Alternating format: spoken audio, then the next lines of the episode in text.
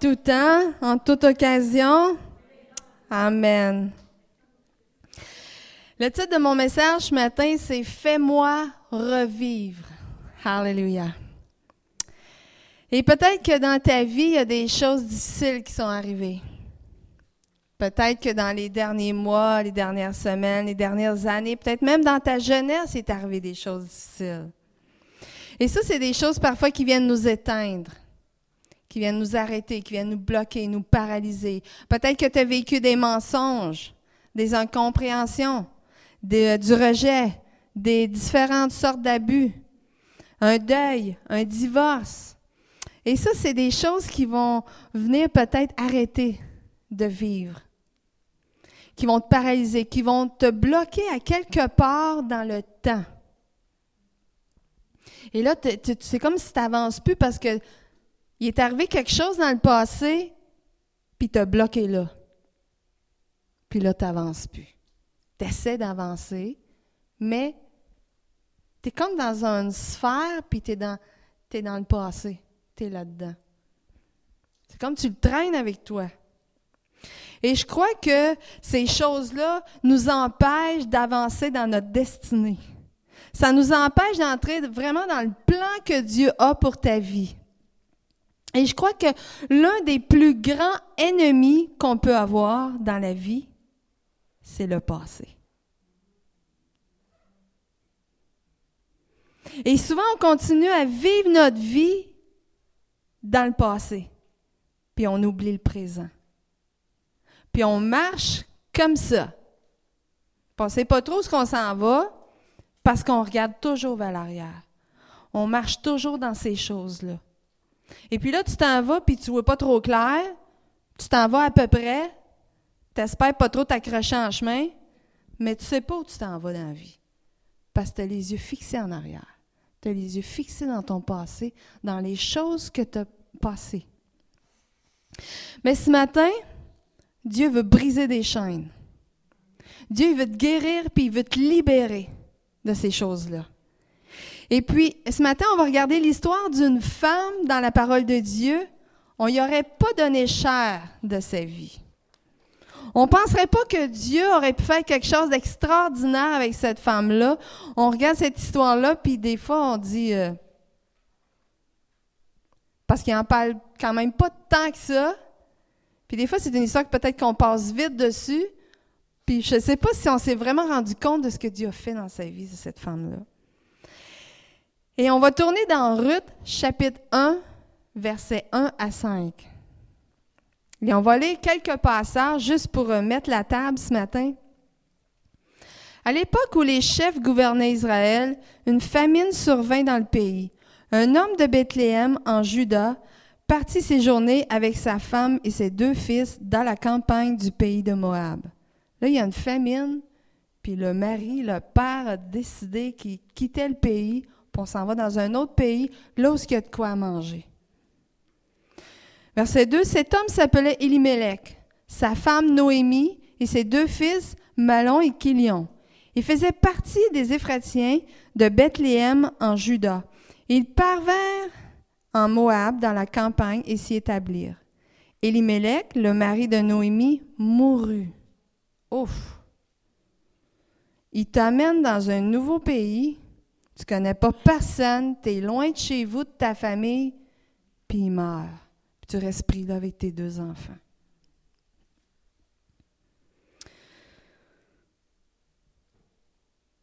Et, là, et, elle restait seule avec ses deux fils. Ils épousèrent deux femmes moabites, dont l'une s'appelait Orpa et l'autre Ruth. Et ils demeurèrent là une dizaine d'années, puis Malon et Kilion moururent à leur tour, et Naomi resta seule, privée à la fois de ses deux fils et de son mari. Fait que là, tu dis, wow! Versets 8 et 10.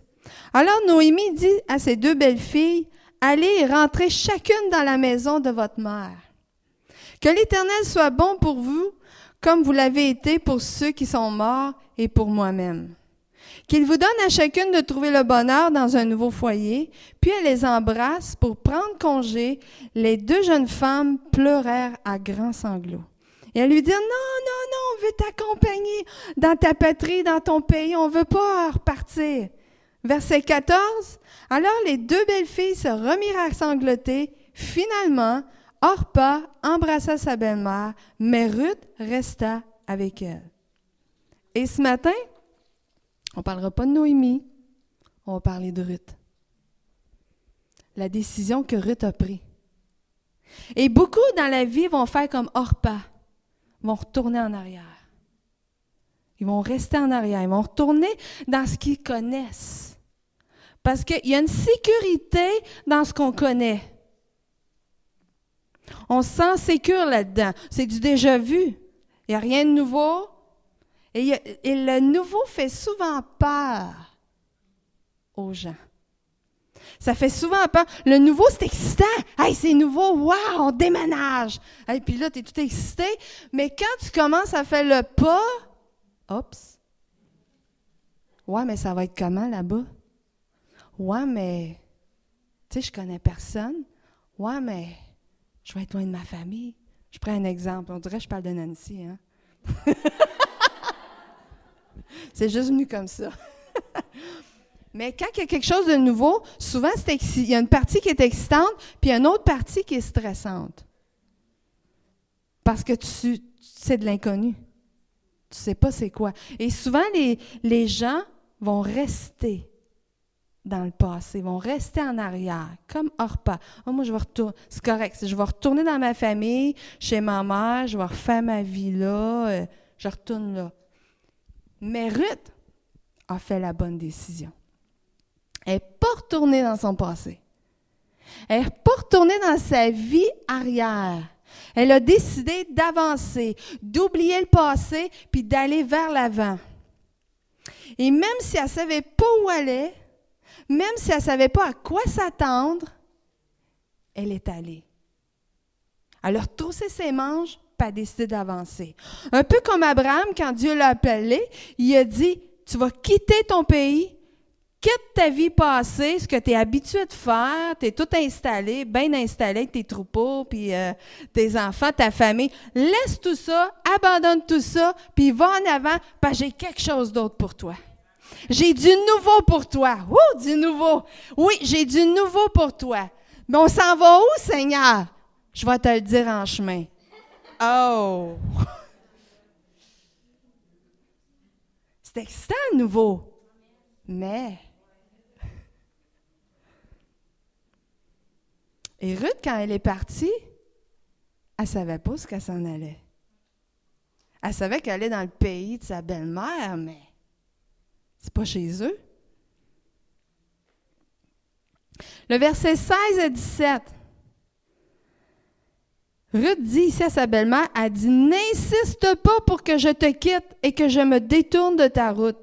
Partout où tu iras, j'irai.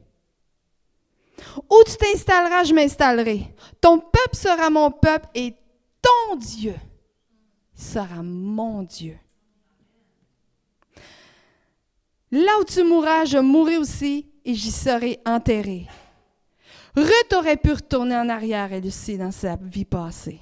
Elle aurait pu retourner dans, sa famille. Puis elle aurait pu aussi passer le restant de sa vie à pleurer le deuil de son mari, de ce qu'elle a perdu.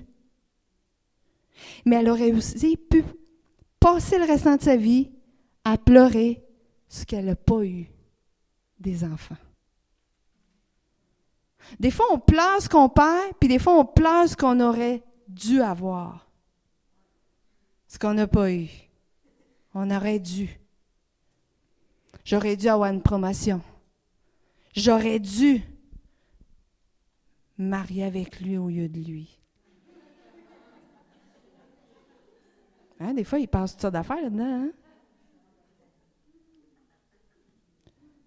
J'aurais dû pas avoir eu tant d'enfants.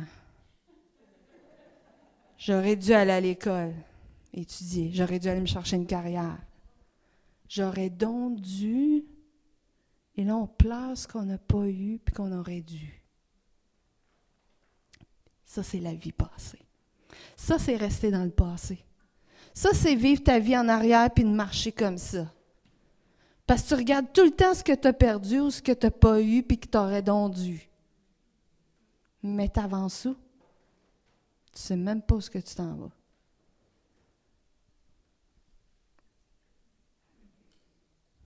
Et c'est facile de garder les yeux fixés sur ces choses-là. Mais c'est un piège de l'ennemi. Pendant qu'il te garde dans le passé, tu perds le présent. Le présent te file entre les mains. Et ton présent devient du passé. Ah, j'aurais donc dû, j'ai manqué ma chance. Mais tu ne l'as pas vu, tu marchais de reculons. Tu n'as rien vu venir. Tu es juste dans ton passé. Tu marches toujours par derrière.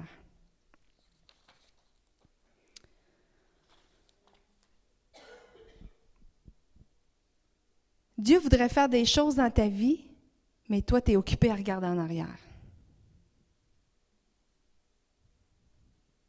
Mais Ruth est partie, elle a décidé d'aller vers l'avant et de laisser en arrière sa vie passée. Pourquoi elle a fait ça? Pourquoi que Orpa, elle est retournée puis elle a décidé d'avancer? Pourquoi elle a fait ça? Qu'est-ce qui peut nous pousser à aller vers l'avant? Je crois qu'elle espérait quelque chose de mieux. Elle espérait une vie meilleure. Elle ne voulait pas retourner. Elle dit non, non, moi, je ne retourne pas là, là. Moi, je m'en vais vers quelque chose de différent. Oubliez pas que Ruth était moabite. Elle, venait d'une famille où qui adorait des idoles, qui avait beaucoup de dieux. Mais elle connaissait Noémie et elle savait que Noémie avait l'éternel Dieu. Elle le savait. Et dans sa déclaration, elle a dit, Ton Dieu sera mon Dieu. J'abandonne toute ma vie en arrière. J'abandonne mes idoles. J'abandonne ce que j'ai toujours cru. La façon de croire que j'avais avant, la façon de vivre que j'avais avant, toutes les croyances qu'on m'a enseignées, toutes les, connaissances, la discipline que j'ai appris avant, je décide de laisser cela, puis j'avance. Parce que Dieu a du nouveau. Dieu a toujours du nouveau. Il y a toujours quelque chose pour chacune de nous.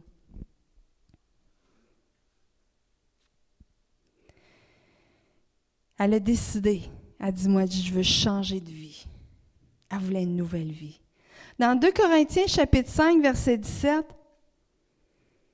ça dit, si quelqu'un est en Christ, si quelqu'un a Dieu dans sa vie, a Jésus-Christ dans sa vie, il est une nouvelle créature. Les choses anciennes sont passées. C'est terminé. C'est terminé. Vous savez, de suivre Dieu, c'est pas juste le jour où vous avez donné votre vie à Jésus. Suivre Dieu, c'est une décision de tous les jours. À tous les jours, on décide, je vais te suivre. À tous les jours, on décide que le passé, c'est terminé. On n'a pas abandonné notre passé juste la journée qu'on a donné notre vie à Jésus, mais on doit l'abandonner à tous les jours parce que c'est terminé pour y plus jamais y retourner, de toute façon. Comment est-ce qu'on aura des remords, des regrets? Tu ne pourras jamais changer le passé, mais tu peux changer ton futur. Dieu peut faire des choses extraordinaires dans ton futur. Et c'est ça qui compte.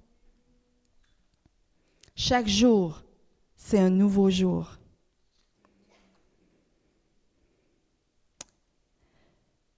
Chaque jour, c'est une nouvelle expérience. Dieu veut te donner une nourriture fraîche. Aujourd'hui, Dieu a autre chose pour toi. Hier, c'était autre chose. Mais aujourd'hui, c'est le jour du salut. Aujourd'hui, c'est le jour de la délivrance. Aujourd'hui, c'est le jour de la guérison. Aujourd'hui, c'est le jour de Dieu pour toi. C'est pas pour rien que tu es ici en fin de semaine. C'est pas pour rien. Dieu a choisi que tu sois ici. Dieu coordonne tout. On fait des croisées dans la vie qui sont planifiées de Dieu. Moi, c'était planifié que je sois ici. Et vous, c'est planifié que vous soyez ici.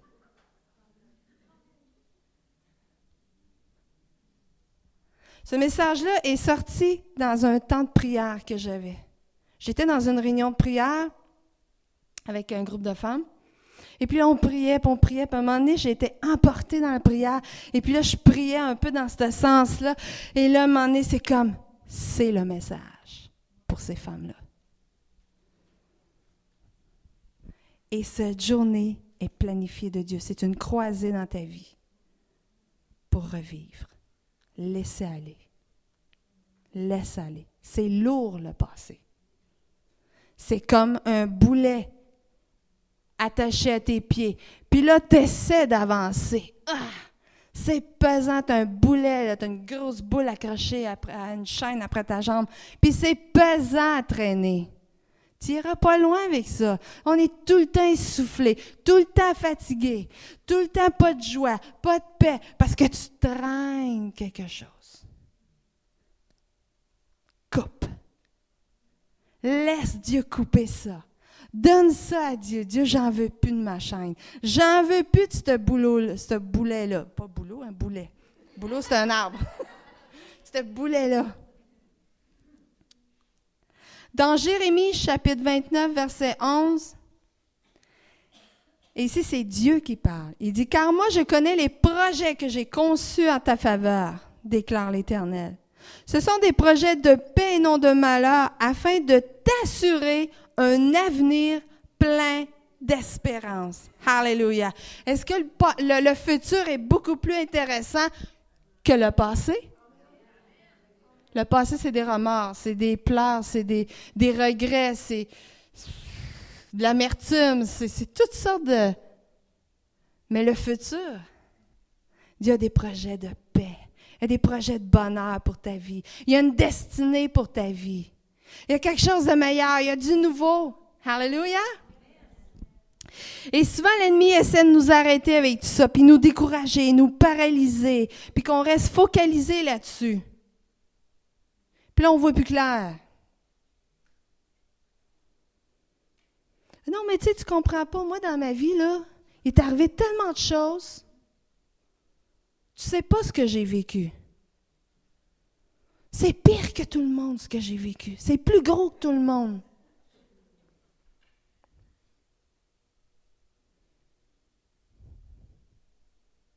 Je suis marquée. Je ne pourrai plus jamais être la même personne. Le pardon est la réponse de la délivrance. Tant que tu pardonneras pas, tant que tu couperas pas ça, tant que tu ne laisseras pas aller, tu ne seras pas libre. C'est pas compliqué la délivrance. C'est pardonner. Parce que tant que tu ne pardonnes pas, tu restes lié. Mais le jour que tu vas pardonner, tu vas être libéré. Amen.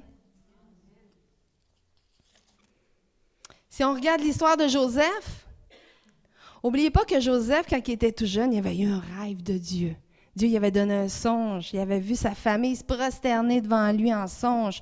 Puis là, il disait, aïe, pour qu'il se prosterne, qu'est-ce qui va arriver? Puis là, il avait plein d'espoir. Puis là, il raconte ça à ses frères, puis à ses parents, puis ouf! L'ennemi a essayé de détruire Joseph. Il a essayé de l'arrêter, il a essayé de le garder prisonnier de tout son passé parce que vous savez qu'il a vécu des choses euh, terribles, Joseph. Et, l'ennemi a essayé de le paralyser avec toutes sortes de choses qui est arrivées dans sa vie. je vais assez le maganer qu'il va arrêter à un. Il va s'asseoir. Il va arrêter de croire en Dieu. Il va arrêter d'espérer en Dieu. Il va arrêter de croire à son fameux rêve. Joseph a été vendu par ses frères. Ils ont même voulu le tuer donc rejeté.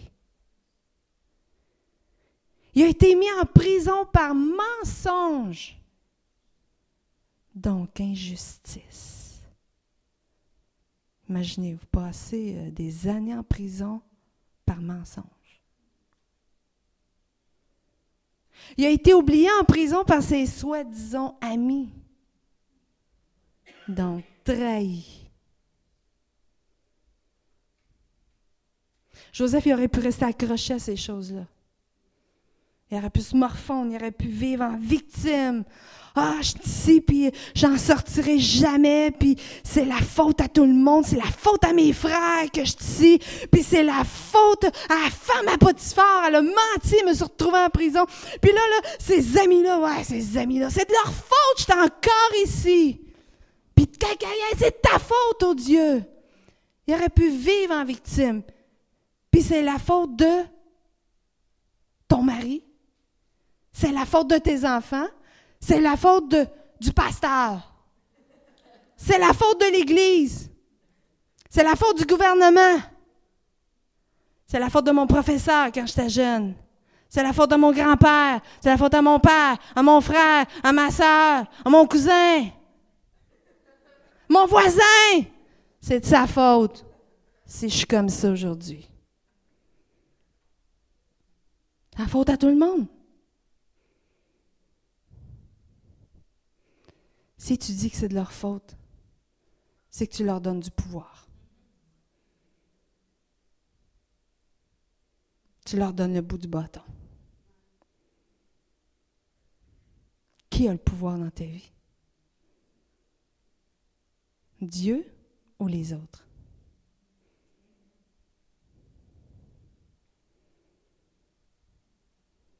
Le jour que les frères à Joseph sont venus se prosterner devant lui, Puis là, il a revu son rêve. Il a dit, waouh, ça s'est accompli. Dans Genèse, chapitre 45, verset 8, il dit, c'est pourquoi ce n'est pas vous qui m'avez envoyé ici, mais c'est Dieu. Chose. C'est Dieu qui m'a envoyé ici. Il m'a élevé au rang de père pour le Pharaon, faisant de moi le maître de toute sa cour et le dirigeant de toute l'Égypte.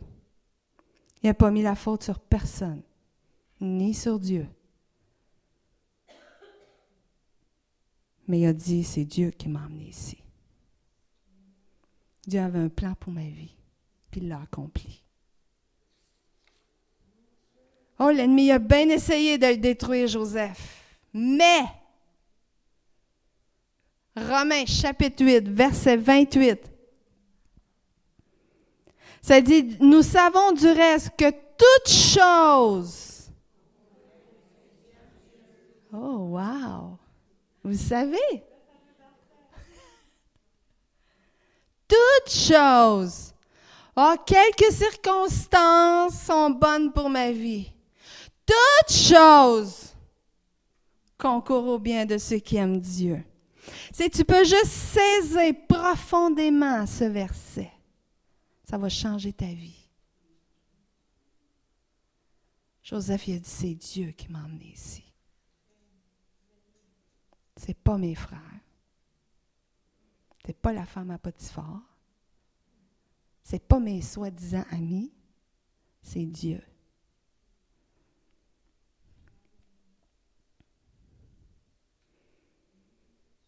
Si tu apprends à faire confiance à Dieu dans tout ce qui arrive, que Dieu peut vraiment changer tes circonstances pour ton bien.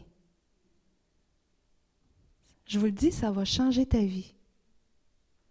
Parce que tu vas arrêter de regretter les choses, tu vas arrêter de regarder le passé, tu vas arrêter de mettre la faute sur les autres, tu vas arrêter d'en vouloir aux autres parce que tu vas dire Dieu, il est là-dedans.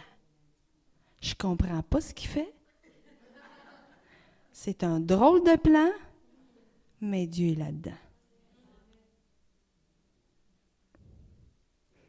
Ruth et Joseph ont entré dans leur destinée. Même si l'ennemi s'est déchaîné pour les détruire. Et Ruth, on va le voir vers la fin, de son histoire. C'est vrai que l'ennemi a essayé de le détruire. Puis la parole de Dieu le dit que l'ennemi est là pour nous détruire, nous égorger et nous voler. Et c'est vrai peut pas, on peut pas, euh, se met pas la tête dans le sable. C'est vrai que l'ennemi, c'est ce qu'il essaie de faire. Mais Dieu dit, ah oui, Tu as voulu détruire ma fille? Attends un peu, toi. Je vais prendre ce que tu as fait, puis je vais le transformer. Je vais le changer, puis ça va concourir à son bien. Alléluia. C'est pas merveilleux, ça? L'ennemi, essaie de te détruire, il essaie de te voler, il essaie de t'égorger, mais Dieu prend ça, puis il transforme. Alléluia. Il change pour ton bien. il change pour ton bien, pour t'emmener là ce qu'il te veut. C'est merveilleux. C'est. L'ennemi pensait qu'il avait le bon bout du bâton. il est un instrument entre les mains de Dieu. L'ennemi, il pense qu'il a le bout du bâton, mais il est un instrument entre les mains de Dieu. Dieu le regarde aller, puis dit, hop, tu n'iras pas plus loin que ça, mon homme. Puis là, ce que tu as fait, je vais le prendre. Alléluia. Puis je vais le changer. Je vais le transformer. Puis tu vas voir ce que je vais faire. Tu vas payer pour ce que tu as fait. Alléluia. Alléluia. L'ennemi a poussé Jésus à la mort. Mais ce qu'il ne savait pas, c'était le plan de Dieu. Il fallait qu'il meure sur la croix. L'ennemi pensait, il disait, je me suis bien débarrassé de lui. J'ai réussi, il est mort. Mais ce qu'il ne savait pas, son jour était terminé. Il était vaincu. Alléluia. L'ennemi pense tout le temps que de se taper dans les mains et de dire Ha ha, je l'ai eu. Oh non. Il est un instrument entre les mains de Dieu, puis il ne sait pas. Il pense tout le temps de s'en sortir. L'ennemi, il a tout fait aussi. Il l'a fait avec Joseph, il a essayé de le détruire, il l'a envoyé en prison, il a même voulu le tuer. Finalement, ils l'ont vendu. Il s'est retrouvé dans un pays loin de chez eux. Il je vais l'envoyer tellement loin de chez eux que sa vision, il va l'oublier. Mais il l'a envoyé direct dans le pays où il a gouverné. Wow! Si tu fais confiance à Dieu, Joseph a toujours fait confiance à Dieu. Nulle part dans la Bible, on voit Joseph se plaindre puis chialer. Mais Joseph a toujours fait confiance à Dieu. Ça dit que si tu aimes Dieu, Dieu va le faire concourir pour ton bien. L'ennemi ne pourra pas te détruire parce que tu appartiens à Dieu. Tu n'appartiens plus à l'ennemi. Tu appartiens à Dieu. Et c'est l'ennemi, euh, c'est Dieu qui a le dernier mot sur ta vie. Amen. Mais il faut faire confiance à Dieu. Il faut garder les yeux fixés sur lui. Alléluia. Et l'ennemi a peut-être essayé de te détruire toi aussi. Mais si tu t'appuies sur Dieu, tu lui fais confiance, il va changer tes circonstances et il va les transformer pour la gloire de Dieu, pour, t'emmener te, dans la destinée que Dieu a dans ta vie. Alléluia. Alors ne regarde plus en arrière. Laisse aller le passé. Pardonne et dis gloire à Dieu pour tout ce qui est arrivé. Même si ça a l'air bizarre, dis gloire à Dieu. Dieu est dans l'affaire. Dieu s'occupe de toi.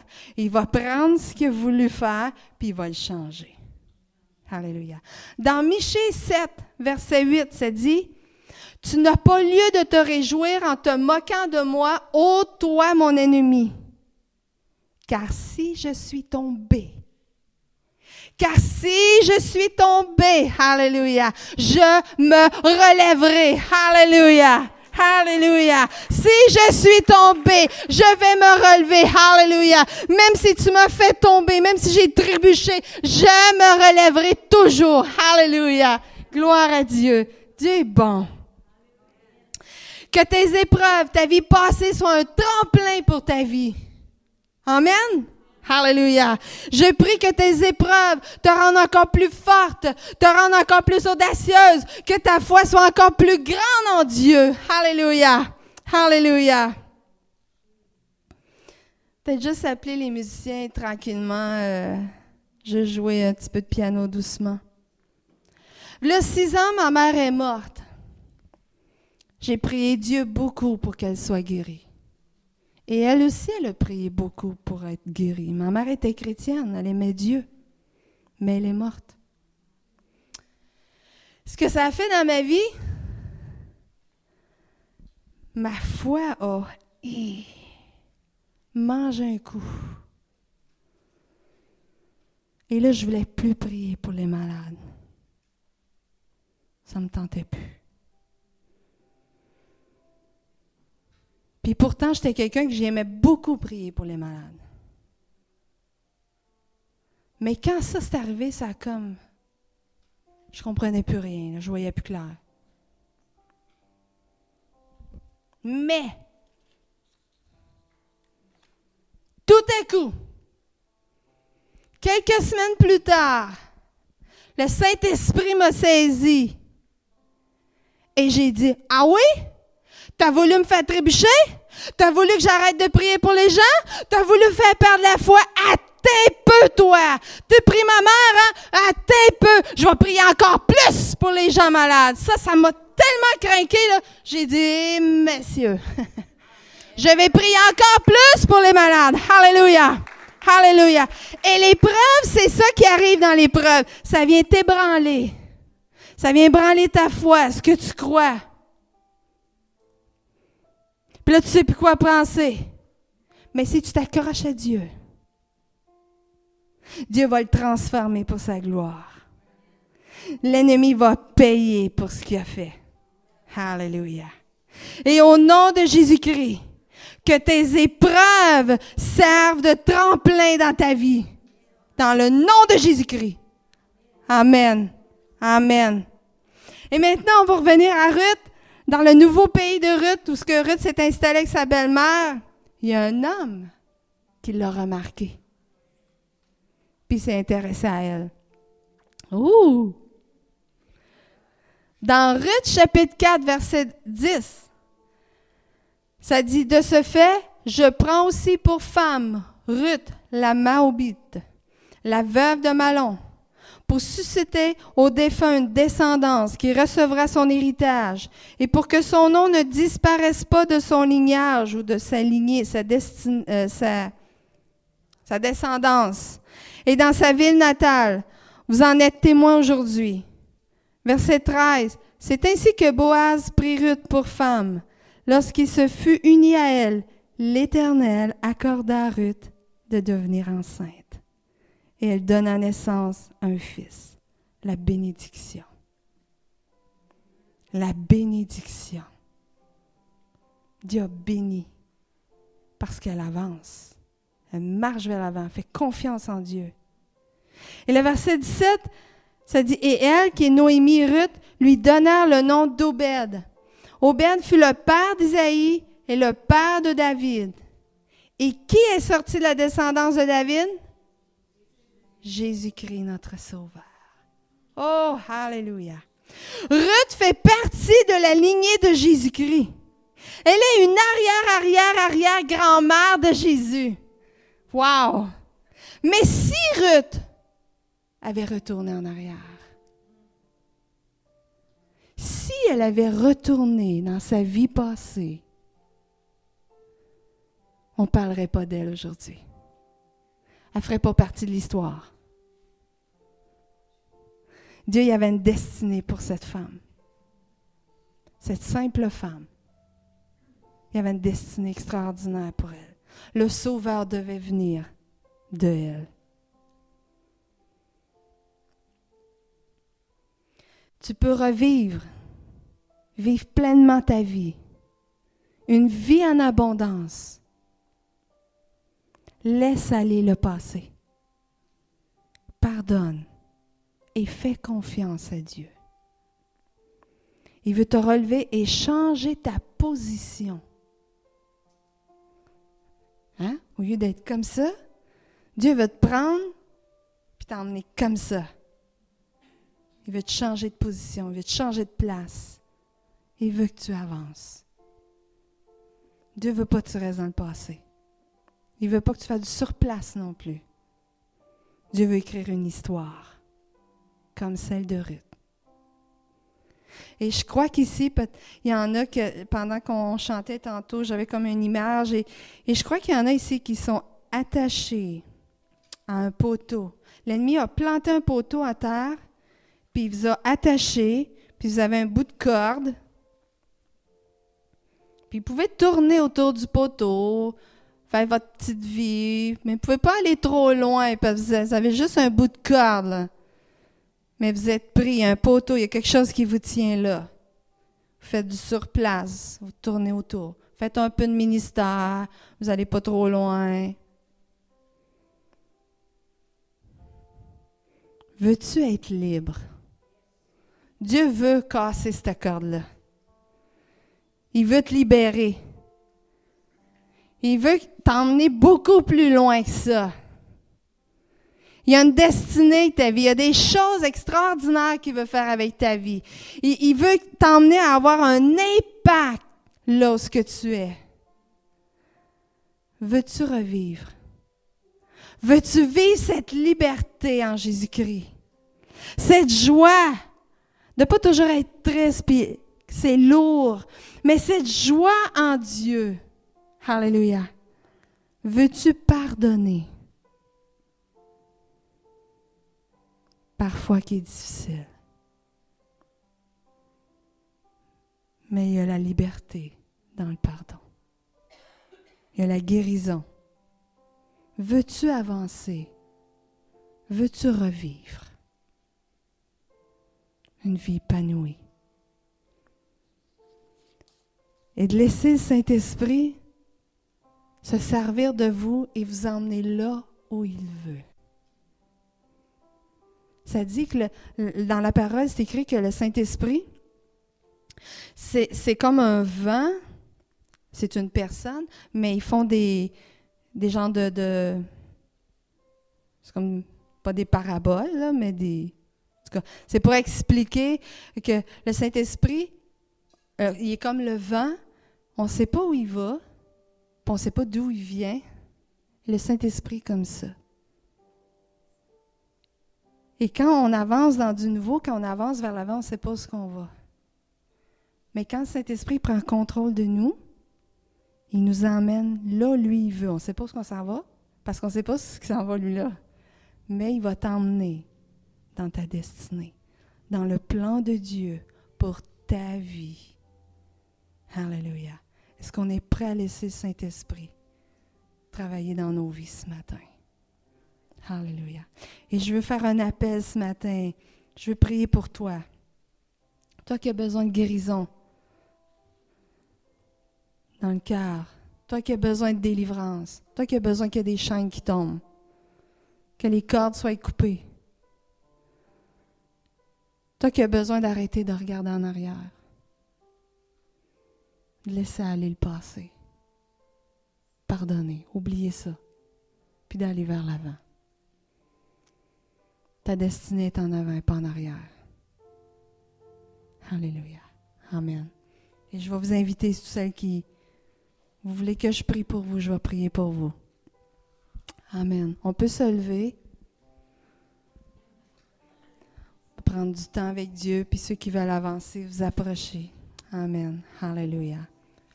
Gloire à toi, Seigneur.